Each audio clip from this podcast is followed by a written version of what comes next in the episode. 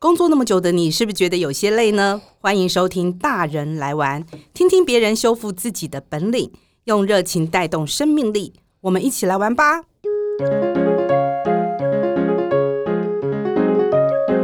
大人玩什么？大人什么都能玩啦！大家好，我是 F 姐，欢迎收听《大人来玩》。今天大人要来玩什么呢？今天其实大概是我做 podcast 以来觉得最特别的一集，因为今天要玩的东西呢，跟我自己现在在录音 podcast 这个诶新媒体是有关系的。今天我找到我的好朋友阿英啦，哈，阿英呢，她本身呢是一个 YouTuber，然后呢最近也开了她的 podcast 的频道，应该算是两个吧，自己的是一个，然后又跟别人又呃哦，应该是一起哦，算是一起，对不对？好，那你们听到他的声音了啦。他的声音，他是一个非常爽朗的人。然后呢，年纪就是我们五零五零呃五年级后段班，就是刚好就是我们大人来玩，跟 F 姐一样。我们现在走到了这个阶段，我们在玩什么？那今天就让那个阿英来跟大家说说，他怎么成为一个 YouTuber，怎么样成为一个 Podcaster。大家好，我是阿英。阿英你好，你好。有没有觉得我的声音很熟悉？如果听过我们的不正经聊天室的 Podcast，或者是看过 YouTube 上面的英俊会，你可能就会稍微有一点点认识我的声音。对，阿英哈，她很特别，是她的声音十分爽朗跟快乐。然后呢，我常常听到她的广播吧，或者 Podcast，或者是看她的 YouTube，我就觉得她一直笑，一直笑，一直在狂笑，一直在狂笑，啊，非常快乐。阿姨，你为什么会成为一个 YouTuber？这不是年轻人做的事情吗？哦，应该是这样子说。我在教学医院工作已经超过三十年，然后呃，其实一路走来，我都会沿路都会记录我自己的心情。比如说碰到有趣的病人，那自从有了 FB 之后呢，我们都会在脸书上面三不五时就会发表一下今天照顾的哪个病人有哪些有趣的事，或是讲讲干话。然后这一路来，然后呃，就是 FB 会在某些时候就会提醒我们今天我们说了什么话。那所以在我在这个职场最后的那一年，我就想要把过去的这一年来发生的事情一笔一笔记记录下来。可是你记得，其实我看你 FB 里面在记得那些什么重症人生嘛？对，其实我每次看完我都会有一点眼眶湿湿的。其实它是一个，应该说是一个感。呃，他也不叫感动，就是说面临生离死别这件事，嗯，不管最后我们多么乐观的面对跟去看待，其实他总是有点心里酸酸的。对，会，这就是我们的人生啊，尤其是到了我们中年的这一代，你其实已经人生的历练有一些了，所以你会呃开始会有你自己独特的想法，是属于你自己的。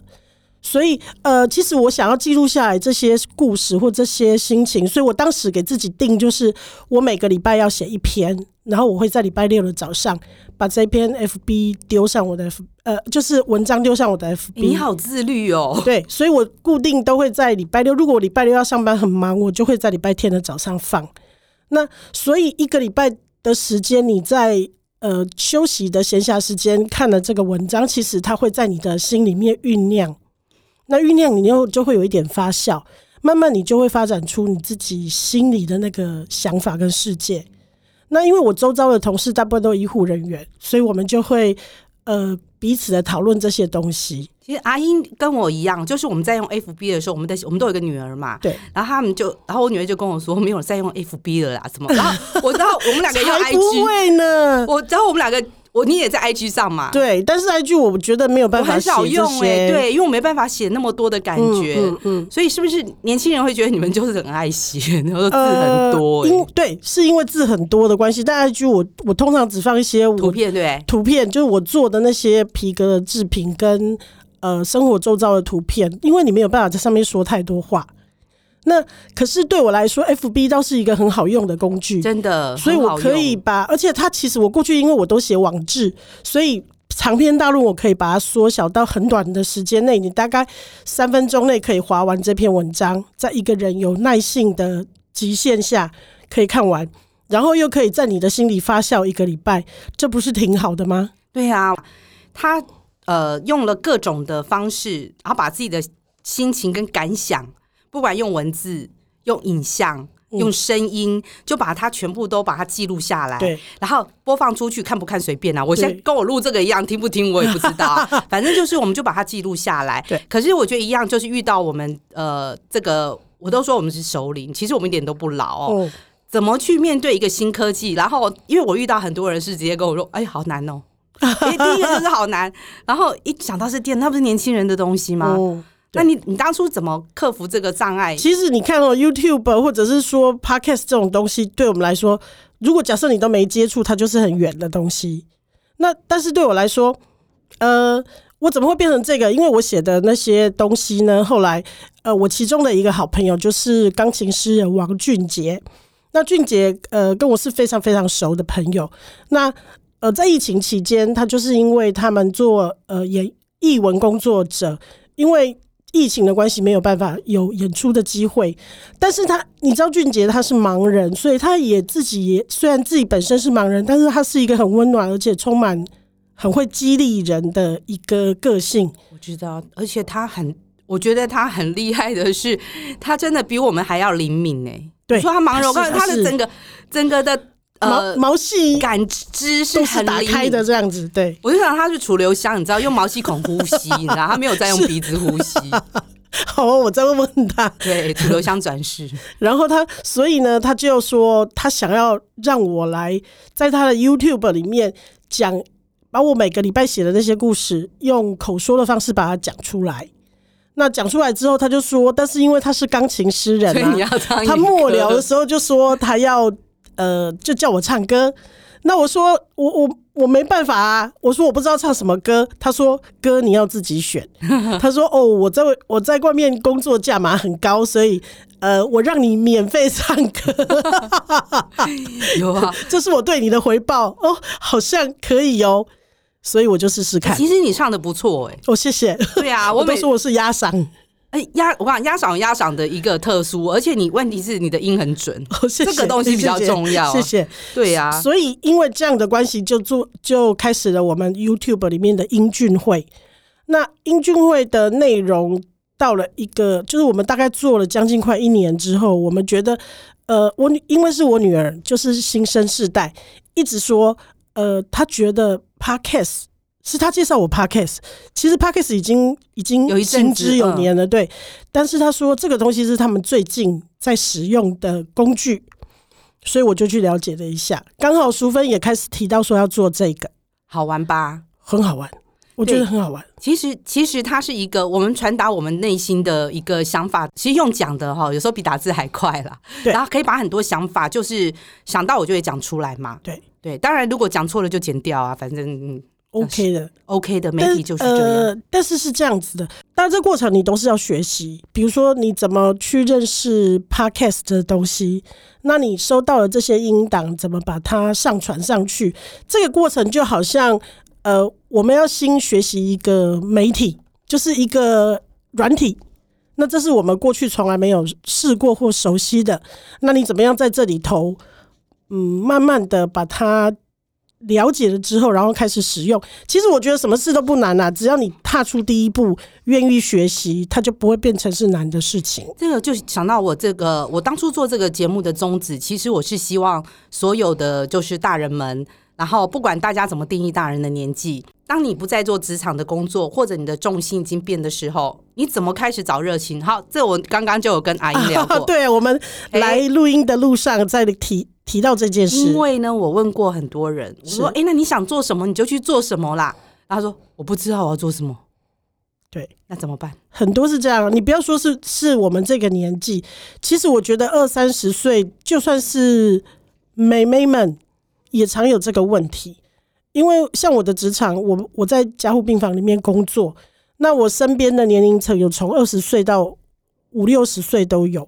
那其实很多时候，因为工作。上班的那八小时、九个小时，根本就是一个既烧脑又烧身体体力的一个工作。那回家以后，你会觉得我上班累得快死掉。我今天走路一万四千步，所以我不要，我已经运动量够了，我就休息。回家我要休息，所以休息呢，就是吃饱饭，然后就睡觉，一直睡觉。当然，吃饱饭睡觉很重要，但是呃，我们都会期望说。呃，你一个礼拜，比如说你有运动三十分钟，让自己流汗，或者是说做一些有氧的活动，比如说走路，这些才是真正叫做运动的时候。但是我们都觉得烧体力的时候就已经没有力气再去运动，不要说什么运动，其实这个对身体不好。但是我们要怎么样？有时候我觉得这是一个你的心的心力的问题啦。嗯，其实。你说体力真的都不行吗？这个也还好啦。然后就是那个心，对，没有办法。然后你久了，你一直都常年处在这状态，你就没办法说，呃，我要再去做什么新的尝试。当你再提到什么尝试久了，你就会懒了，你就会说，哦，我不要去，我不懂，我不会。所以你知道吗？我在我身边的很多美眉们都是这样子。那再再继续说到五十岁退休以后。更多人是这样子，因为你已经习惯那个生活形态。那但是问题是，你那八小时上班烧体力的那八小时，你一旦停下来，你你我问你，F 姐，你退休以后你的心情是什么？我就是想，哎、欸，其实我比较特别的是，我工作一直都有点轻松啊。嗯，人家说是命好，我也不知道，反正所以到我现在，我暂时放下了我的工作。的时候，我那时候我第一个想到就做 podcast 哎、欸，嗯，因为我是念传播的，然后我就想说，这个算本业，然后我就想说，但是我一直呃我没有从事传播很久了，我就想说，哎、欸，这种新的东西，我为什么我没有参与到？我觉得我会很可惜，或者说，因为当年我在那个剪接室的时候，机器那么大台，对，现然后我就想，我不参与到，好可惜，我的人生就感觉好像有缺憾，缺了那一块，对，所以但是确实刚开始做。第一个是你会满头灰，我又没有 partner，嗯，然后我就开始自己上 YouTube 学怎么做，嗯，这很棒很棒。然后开始呢找找网网络上找录音间，嗯，然后就只能这样一一步一步来啦。是，但是我觉得中间遇到的事情是你会不会坚持下去？嗯，然后因为这个做不到的缺憾感会让我太我讲，那我每天想我做不到，我一定是没送什么，因为那个就会让我觉得你就会一定要去做到。目标嘛，先做一集，嗯、没哦，先做好一集，目标先一集，嗯，接下来一季，你踏出去了，你就发现没那么难，对不对？所以各位大人们，其实哈，有时候我真的觉得那是一个呃，自己跟自己的意志力的一个战争，嗯，对，就像刚刚阿英说啊，好累，因为习惯了回去就睡觉嘛，嗯，对对对，但是意志力啊，对，我们其实需要的是意志力，没错，没错，就是这样子啊。所以，所以我觉得很多事情就是你要告诉自己，其实也是给自己洗脑啊。就是说，没有真的那么累的状况下，你是不是可以站起来走出去？或者是说，呃，我总是给身边人建议说，你停下来，自己想一想，给自己一个空间，然后给一个时间，想想你喜欢什么。因为阿英在还没有退休前，你就在做手做的皮件嘛。对，现在还是继续。可是那个很花时间，不是吗？很花时间啊！但是然后你的工作量又那么大，那个时候你是怎么去让自己走走下去？我其实是这样，我从小到大一路都是这样子。我把我的生活分成工作跟工作以外两个时间，所以工作我就全心的投入，我会吃得很饱，睡得很好，然后去上班，很棒。然后下班以后呢，我就把上班发生任何的鸟事跟不愉快，在我背后加护病房的门关上的那一刹那，我就留在加护病房不带回家。哎，能做到这样的人不简单呢。那你知道，你要要要逼自己去习惯这个工作的事就放后面很难呢。对，然后所以我下班以后我不接任何工作的赖，我不看。虽然他会一直跳起来跳出来，你也知道是什么，老板不会骂哈，不会不会，因为我们是群组，群组里面可能有一百多个人。那但是我如果不干我事，我都不处理，不不回复就对了。现在还是一样，就是我现在换到的一个工作是比较轻松一点，然后办公室人很少。但是如果不是我的事，不是攸关重大的事情，我一概都不回复，因为这是我自己私人的生活。我总是这样跟我学妹这样说啦，我说这个工作场域付给你的钱，并没有买下你二十四小时。他买下你八小时的工作时间，所以你应该很清楚。另外那十六小时是你应该要休息跟你私人生活的时间，这样子你才会让你自己觉得你的工作是有价值的。我又想到这个其实也是意志力耶。嗯，很多人说 我下班不接来，我下班不干嘛，可是看到以后那个心很痒，你就会忍不住要回，对不对？忍不住要讲两句话。嗯，或者回一个收到，哎、欸，关你什么事啊？你收到干嘛？对，我不会，所以所以你就我就觉得我们被制约了，没错，所以你就要强迫自己不做这些事，除非它攸关你非常重要的事情。呃，如果明天可以再处理，为什么不明天再处理？是，所以我就会把它切分的很清楚。那我如果有生气的事情，我会在车上骂一骂。开车回家路上骂一骂，骂完了，因为我开车到家要差不多一个小时，所以我在车上就骂。可能我开了手机跟我的同事就是骂工作上的事，骂完好这件事就结束。我在进家门的那一刻是不会把情绪带回家的。哎、欸，那我问你哦，像因为你也是一个医护人员，嗯，像你觉得这种人格特质是天生的，还是后面是可以培养？我觉得其实你就是回到你刚刚说的的那种呃心理心理层次的问题。也就是你要让你自己，呃，就是说决定我要这样做，不管是你决定要成为一个 podcaster，不管是你决定要把生活跟工作拆分这么清楚，总之你一定要告诉自己说，我可以做到。因为阿英是一个非常大家可以听得出来是一个很快乐的人啦。嗯、有时候我都会想说，诶，他为什么都？你看到他就会觉得很舒服、很快乐，但是我觉得每个人都一样，没有人是一直快乐跟顺利的，一定生活也会有非常多、非常多。其实有时候我们看到不管 FB 或什么，那都是一个表面嘛，哈。对，一定生活跟个人都有很多不是那么愉快的经历。当然，可是要能一直维持住快乐这件事，这个除了训练以外啦，嗯，就是那个要怎么去让自己有这种力量。呃，我一直在想，也许是因为我的工作看到的生命层次太多了。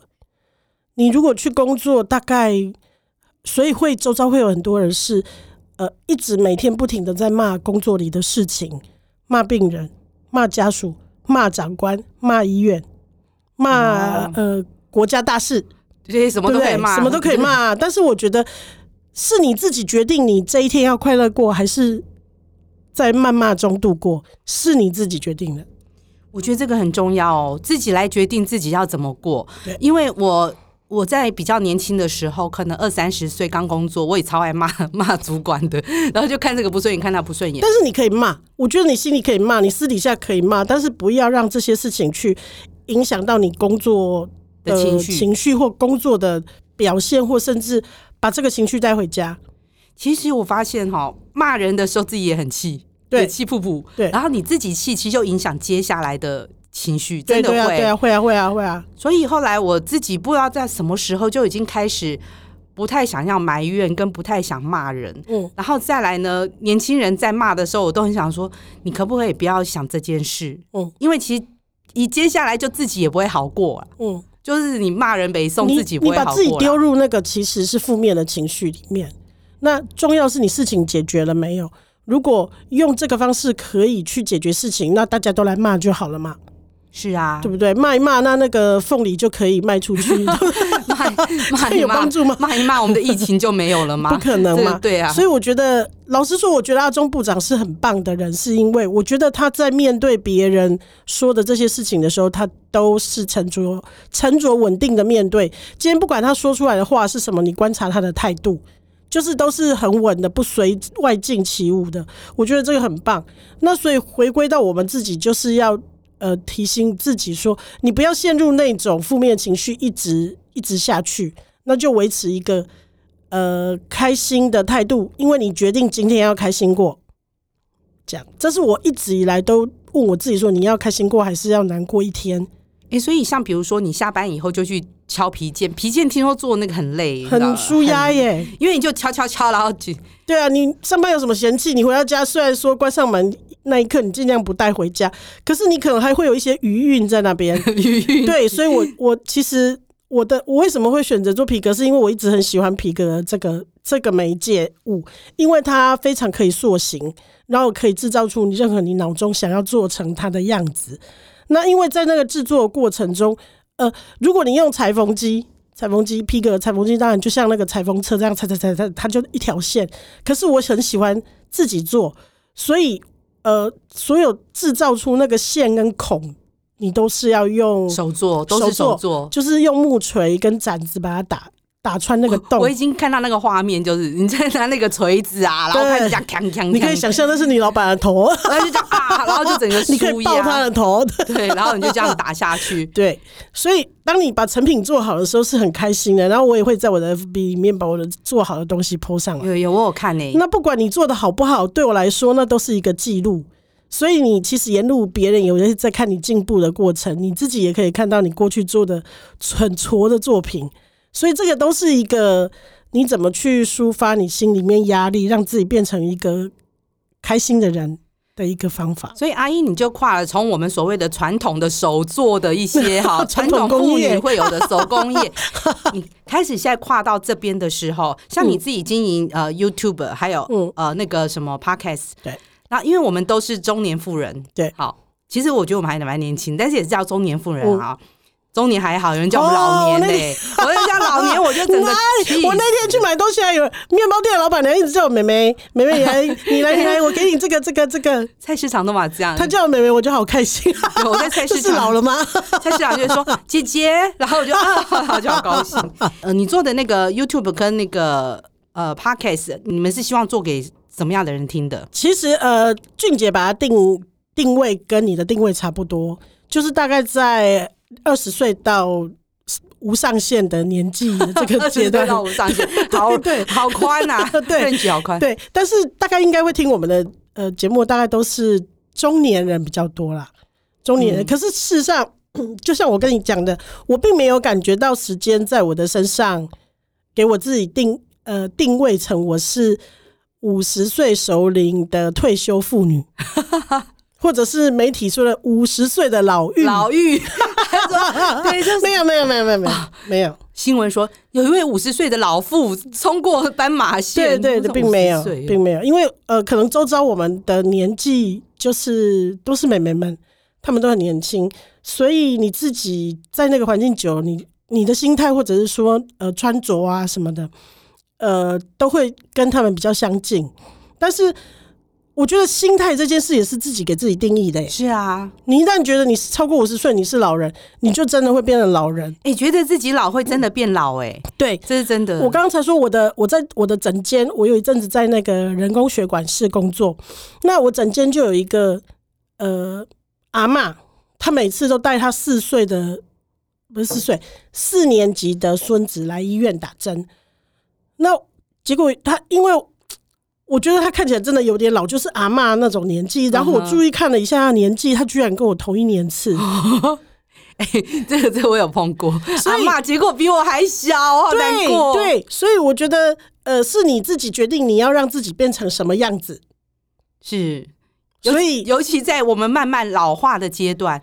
对啊，其实他不不是说我到什么阶段就叫老什么样，可是当我的心态老了，就马上老了、欸。对啊，对啊，打扮也会老了，什么都要老了。真的，那个就是你自己给自己界定的。可是我觉得我好像从三十五岁以后，我就不再去数算我的年纪，或者是呃，感觉我自己有随着时间变老的那种感觉。当然，随着年纪变大，体力什么各个器官功能在慢慢。变差，那个是你清楚的感受到。但如果如何不让它影响到，让你觉得啊，我真的是老了，就是一样嘛，就心态的问题。心态，你告诉你自己你是几岁，你就会是几岁。是，所以像就像说，呃，阿英开始在做我们所谓年轻人的玩意儿，对，好，比如说 YouTube，对，然后比如说 Podcast，对，对。其实，其实我最近也想挑战那个，挑战那个。户外的 YouTube 哦，什么花样爷爷旅行那一类的东西，可以可以可以啊，可能那个好累哦，还要买器材。你看，又开始开始给自己一堆借口。但我觉得，但我觉得很多事情，你只要就像你现在做 Podcast，你就是你想，然后你就去做，是这个很棒。那那我总是告诉自己说，好，我想，然后我去做。如果做了以后，我觉得不行。真的不行，再说嘛。那你你怎么会知道你踏出去之后你会遇到什么样的风景？对，对不对？我也是不知道之下，其实我比较幸运，我比你幸运。我不是，哎，不是幸运，应该说我是其实是被俊杰推着走的，成为一个 YouTuber。然后呃，Podcaster 是被我女儿推着走的。但是我觉得 podcast 这件事情很有趣，是你想想看，我们小时候听了多少的广播，我们就是那个时代的人、啊，就是高中的时候躲在午夜情宿舍，对，躲在宿舍的被子里，然后偷听 ICRT，然后呃，出来工作之后，大夜班会去把收音机打开，对，听夜间的节目，然后陪着我们一起上班。对对，那那时候的广播节目对我们来说有多重要？非常重要啊！那这个 podcast。Podcast 就是一个小型的广播，是你自己的，你可以想象你有多少的听众，然后你可以在上面尽情的呃谈你想说的事情，我觉得这是很棒的事啊。而且还有就是说，我们其实以目前的 Podcast 来说，我们其实不太清楚我们的听众的轮廓啦。当然有很少量的数据，嗯，可是你光是想说一个也好，两个也好，就是我今天讲的话，我可能有远方有一个。不知道哪边的人在听。哦，我们有德国跟西班牙的听众哟、哦，我有比利时，比利时，啊、而且比利时那个我的故宫的那两集，比利时的人都会听，有有一些听众，然后这就会让自己很激励，你知道吗？嗯，对啊，就是那美国不要说很多同学在那边嘛，嗯、全世界都听得到。美国、加拿大，哎、欸，你那西班牙比较特别，就是我们还有很多想象的空间，是。对。真的叫天涯若比邻，是啊是啊，你这个时候你就会发现，其实世界很小。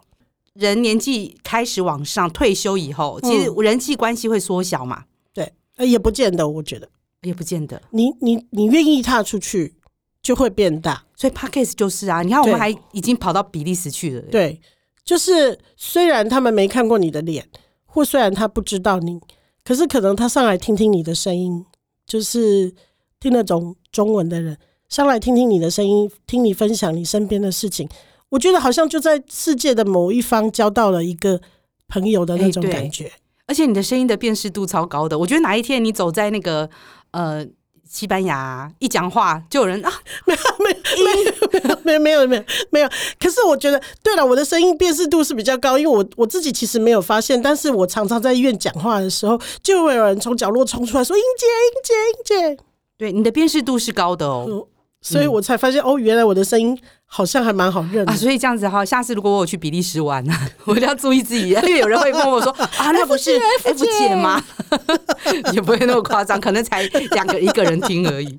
因为我知道你经历过 SARS 那个时期，嗯、你也曾经在你的 Podcast 有一集有谈到，嗯，就是那个时候大家面临的一个压力。对，那你在这种高压下，你要怎么维持就是你的 玩心？你知道，就是说你那种。不会丧失的那种那种对事情的热热情，跟你还想要玩，嗯，因为很多人其实都已经累到没有力气再去想这个。你那个时候，第一个你是怎么度过的嘛？再来，你怎么维持你的那个快乐的心态？呃，我们先讲到 SARS 期间，SARS 期间是一个我什么事情我们都不懂，都不知道，我们不知道敌人是什么，所以那种当时你在电视上看到和平医院那种恐慌。到后来，我们必须要照顾那些病人，或者是说我周遭的同事也有人因为在一开始不知道有这个疾病的状况下被急诊室的病人感染，然后我们必须去照顾他的这个状态。那其实后来，因为呃，你知道教学院好处就是长官他们会不停的在制定新的方法去对付这种状况。于是，呃，我我觉得那时候我们很有信心的是，因为我们其实只要跟着院方的脚步走，一般来说都是没问题的。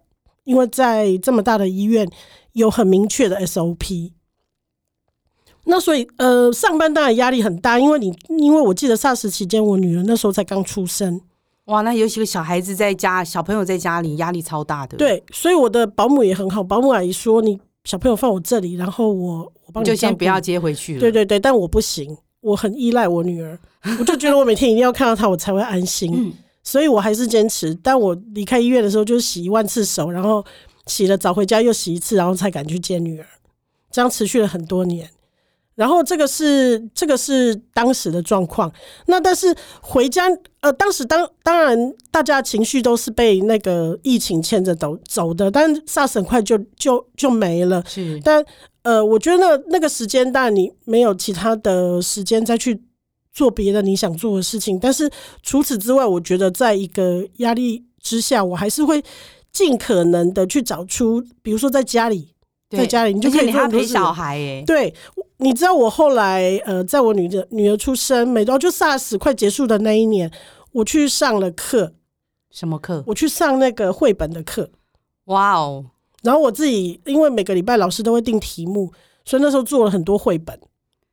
哎、欸，你真的很有力气，应该是不是不也不能说你很有体力，应该说你的心力很强哎。就是我想去做什么，我就去做。而且你那时候小孩那么小，对，然后我就想要用绘本去，因为我有保姆阿姨嘛，所以我休假的时候大部分都不在假日休假嘛，这没有办法，这个工作就是这样。那所以我周间我就可以安排，我可以去上课，告女儿去保姆阿姨家上班，那我就去上课，所以我可能抽一个下午去上呃绘本的课，自己做绘本。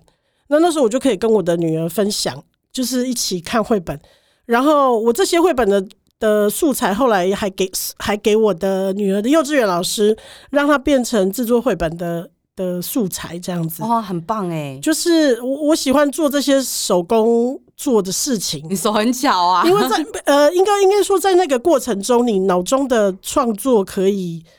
就是自己可以把它做出来，脑中的想法的创意。那另外就是说，呃，其实我都会针对，比如说当时是女儿啊，所以我们就会一起做一些什么事。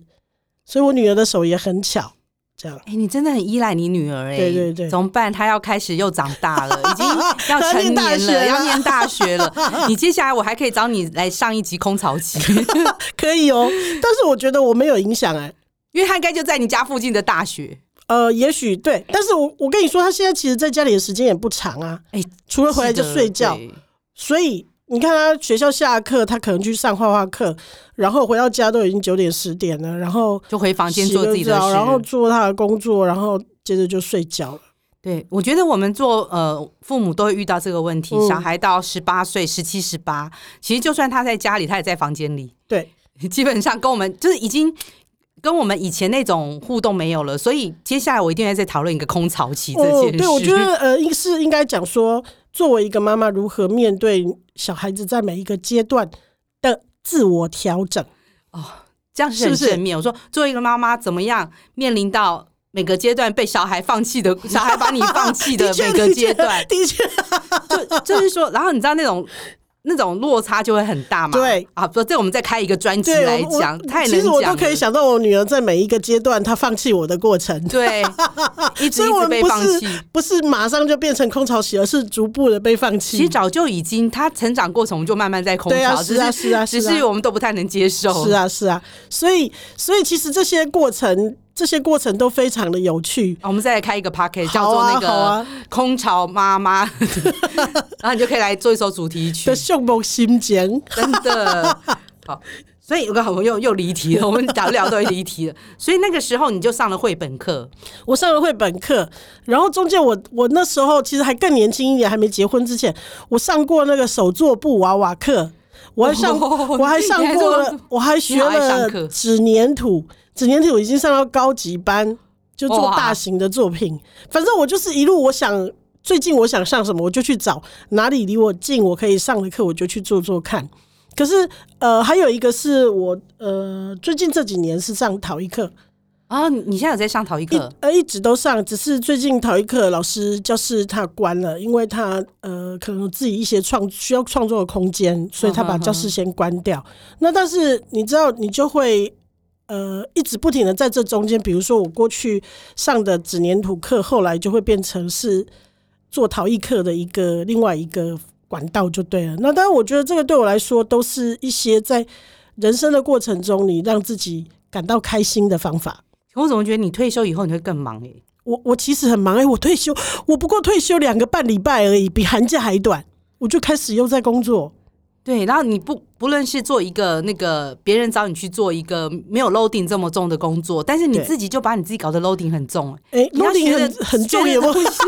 你学的东西很多，我是劳碌命，你知道吗？然后你有你有一，你今天下午，因为我们现在早上，你下午你还要再去录一个 podcast，就录我自己的 podcast，不正经聊天室啊，不正经聊天室，不正经。好，到时候他是跟那个俊杰。呃俊杰还有季芳，还有季芳一起在录的啊、哦。那那个节目其实我自己我每一集都有听，谢谢，因为非常的有怎么说，他是走另外一个温馨的一个励志吧？对，他比较励志。嗯，为什么会后来变成加入季芳？是因为其实我们呃开始录 YouTube 之前，我们常常季芳是我们的摄影小编，那我们常常在聊天的时候，其实季芳季芳因为在某个电视公司工作，很对很善良的电视公司，对，然后在电视公司工作，所以他常常会去，因为他其实他们做的是纪录片的拍摄，那呃他常常会去很多的乡野。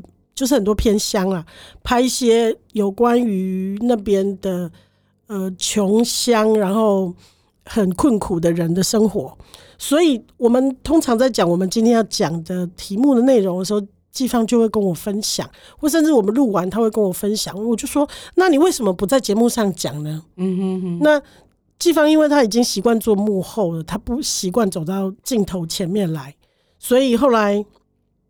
我们就说，那做 podcast 你就不需要走到前幕前嘛，对对对，所以我们就邀请季芳一起来做这件事，那就变成季芳跟我两个人是主要分享故事的人，那俊杰是我们的控控制我们两个的人，因为我们两个常常讲这些生命的议题的时候，就会他突然太沉重，就落入一种很沉重的那种角度去了。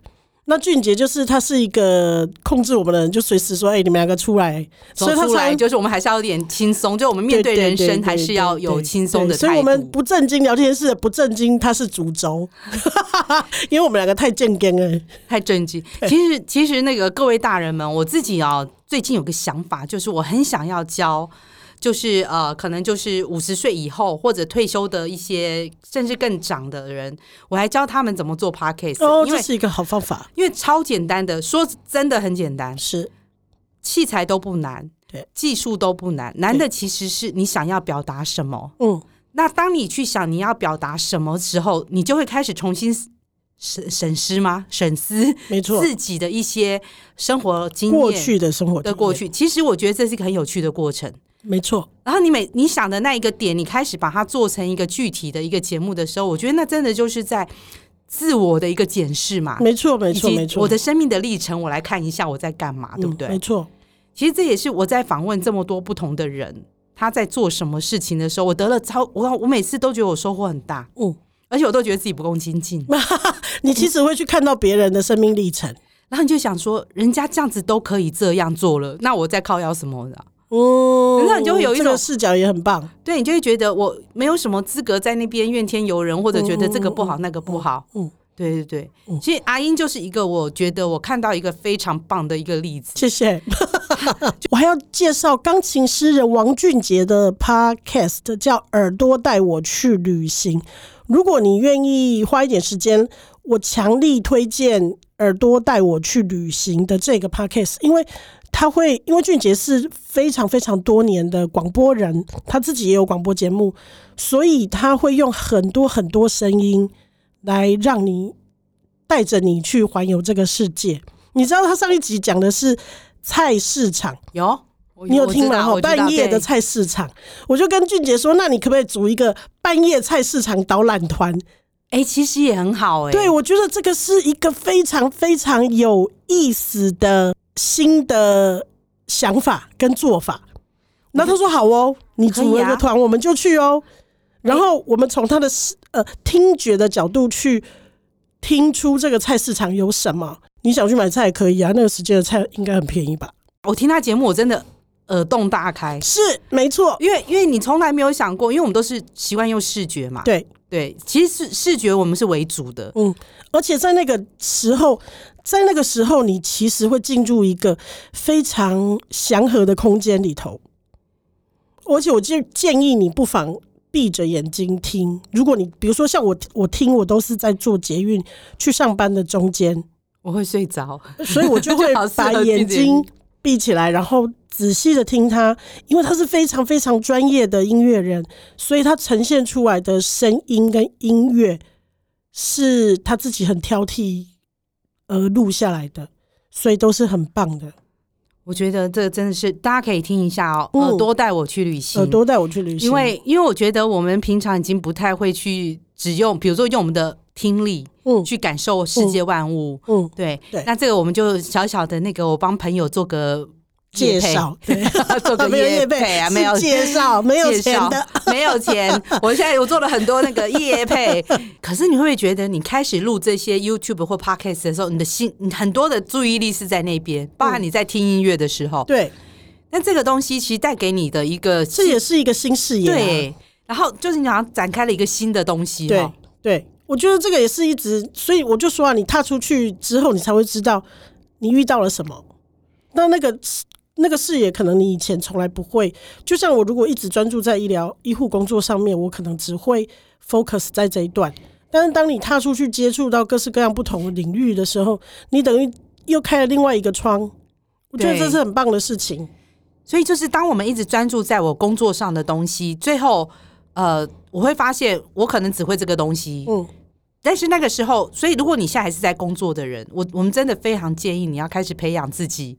其他领域的一个兴趣，所以我说你十六个小时没卖给医院的时候，你在做什么？对，所以那包含这个都会影响到未来你退休，对，然后或者是说那个没有工作的时候，对，你要做什么？然后我觉得现在的世界很棒的是，现在有很多的管道、科技跟媒体，嗯，跟什么东西可以让你一个人做很多事？是啊，是啊，是啊，是啊。是啊，那当然有伴更好啦。但是比如说像 Podcast，它是可以一个人做的。我自己当初就一个人做嘛。嗯。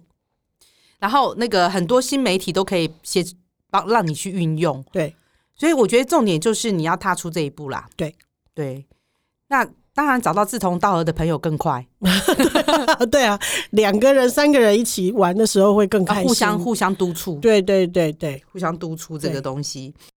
不管是 YouTube 或者是 Podcast，在录制的过程中，其实我们是希望说更多人去听到这个节目，因为我们会分享很多跟生命相关的议题。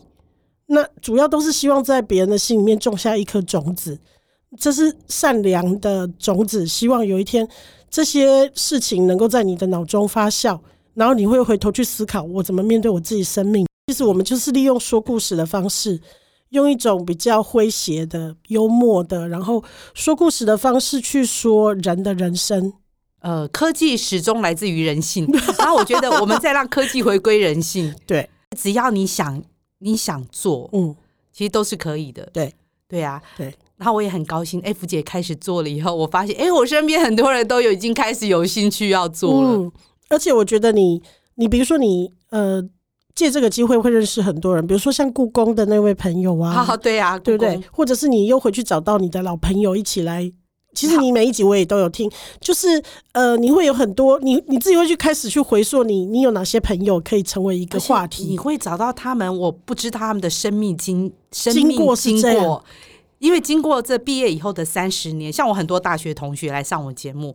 你就发现这三十年里面，他的经历，他成长了什么？嗯，会让你想找他来聊。嗯，就像你原来你学的，你学的可能是就大众传播这一块，可是你后来居然有同学变成心理师。哦，有哎、欸，对，就是。